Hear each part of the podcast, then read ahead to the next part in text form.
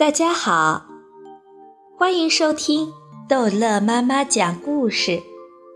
今天逗乐妈妈要讲的是《淘气包马小跳、疯丫头杜真子之客厅里有鬼》。啪的一声，睡在沙发上的马小跳被惊醒了。他睁开眼睛，看见一个白色的影子在客厅里飘来飘去。刚才那一声响，是白影子撞到了椅子。马小跳还没来得及叫出声来，白影子一闪，闪进了马小跳的房间。不，现在是杜真子的房间。这是真实的，还是幻觉的？马小跳太困了，他又睡着了。第二天早晨，宝贝儿妈妈叫醒马小跳，见椅子倒在地上。就问马小跳是不是他弄倒的。马小跳想起昨天夜里听到的那声响，还有白色的影子，不是我弄倒的，不是你弄倒的，那是谁弄倒的？马小跳看见杜真子穿着白色的睡裙从房间里出来。杜真子，这椅子是不是你弄倒的？不是我。杜真子警告马小跳：“别冤枉好人。”奇怪了，马小跳说：“昨天夜里我看见一个人也穿着你这样的衣服，把椅子撞倒了，还发出了‘砰’的一声响。”你别说梦话了，宝贝儿。妈妈拍了一下马小跳的头：“快吃早饭吧。”吃早饭的时候，马天笑先生还嘲笑马小跳。马小跳，你的想象力挺丰富的嘛？什么白色影子？你有没有打算写一本《聊斋》？马小跳不知道什么是《聊斋》，你连《聊斋》都不知道。杜真子瞧不起马小跳，才疏学浅，《聊斋》里面写的都是鬼故事。杜真子喝下最后一口牛奶，起身回房间。马小跳看他白色的睡裙发呆，他又想起昨天夜里在客厅里飘来飘去的白影子。马小跳心事重重。到了学校，马小跳找毛超和张达、唐飞比较起来。毛超的知识比他俩要渊博一点。毛超，我问你一个问题。毛超从来没有见马小跳的样子这么严肃过，他自己先紧张起来了。嗯，马小跳，你别笑我呀。毛超，我问你，你说世界上有没有鬼？马小跳，你看见鬼了？马小跳把昨天夜里看见的事情添油加醋的给毛超讲了一遍。真的，马小跳，毛超半信半疑。你眼睛没出毛病吧？马小跳生气了。我眼睛怎么会有毛病呢？我又不是丁文涛。丁文涛是三百度的近视眼，戴着一副哈利波特戴的那种黑边圆眼镜。马小跳，那个鬼对你。没怎么样吧？马小跳说：“本来想要对我怎么样的，可是他撞倒了椅子，弄出了响声，就被吓跑了。说不定今天晚上鬼还会来。”马小跳说：“如果我睡着了，鬼就是来了，我也不知道。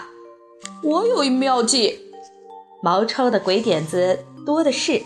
他把嘴贴在马小跳的耳边，叽叽咕咕地说了半天。”晚上，等宝贝儿妈妈和马天笑先生回到他们的卧室，杜真子也回到他的卧室。哦，不，应该是马小跳的卧室。马小跳便开始行动了。马小跳把一些面粉均匀地撒在客厅的地板上，这就是毛超的妙计。鬼来了会在上面留下脚印。马小跳躺在沙发上，等着鬼的到来。等着等着，马小跳的上眼皮和下眼皮就打起架来，然后一觉睡到天明。一睁开眼睛，马小跳就看见地板，哇哦，地板上有脚印，但脚印很乱，还有旋转的痕迹。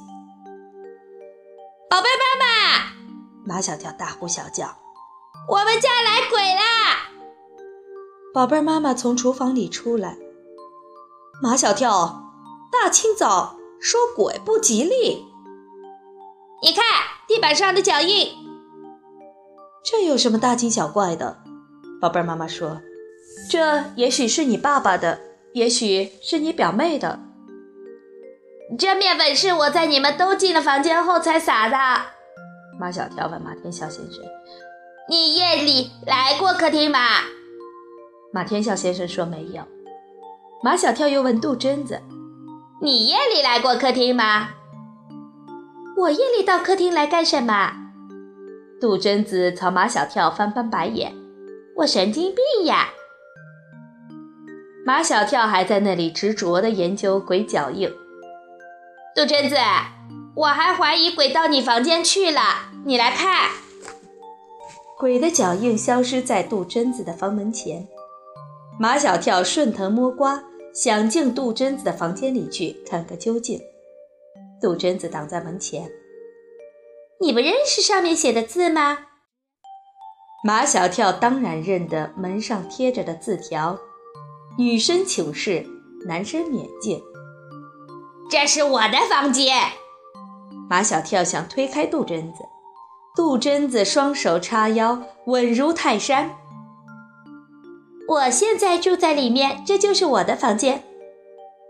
来硬的不行，就来软的。马小跳嬉皮笑脸。杜鹃子，我是为了保护你，我怕鬼真的进去了，我只进去看一眼。杜鹃子捂住耳朵，尖声大叫：“姨妈，姨妈，我怀疑马小跳患了妄想症，快送他去医院。”马天笑先生走过来警告马小跳：“你再说鬼的事情，我就送你去医院。”宝贝儿妈妈也说，这两天马小跳有点反常，还问他是不是心理压力太大了。马小跳知道，心理压力太大的人容易得精神病，怪不得他们都要说把他送到医院去。一个人这么说他不足为奇，如果大家都这么说他，马小跳对自己就产生了怀疑。到了学校，马小跳问毛超：“你觉得我这两天是不是有点反常？”毛超觉得马小跳莫名其妙地问出这些话来，就是反常，有点。反常表现在哪些地方？毛超也说不上来。反正看着你就反常。马小跳想起杜真子说他有狂想症。毛超，你觉得我有没有狂想症？在毛超的眼里，马小跳一直就是一个爱狂想的家伙。马小跳，你不仅有狂想症，你的狂想症还真的很严重呢。可是，马小跳说。昨天夜里鬼真的又来了，地板上全都是鬼脚印，可他们都不相信。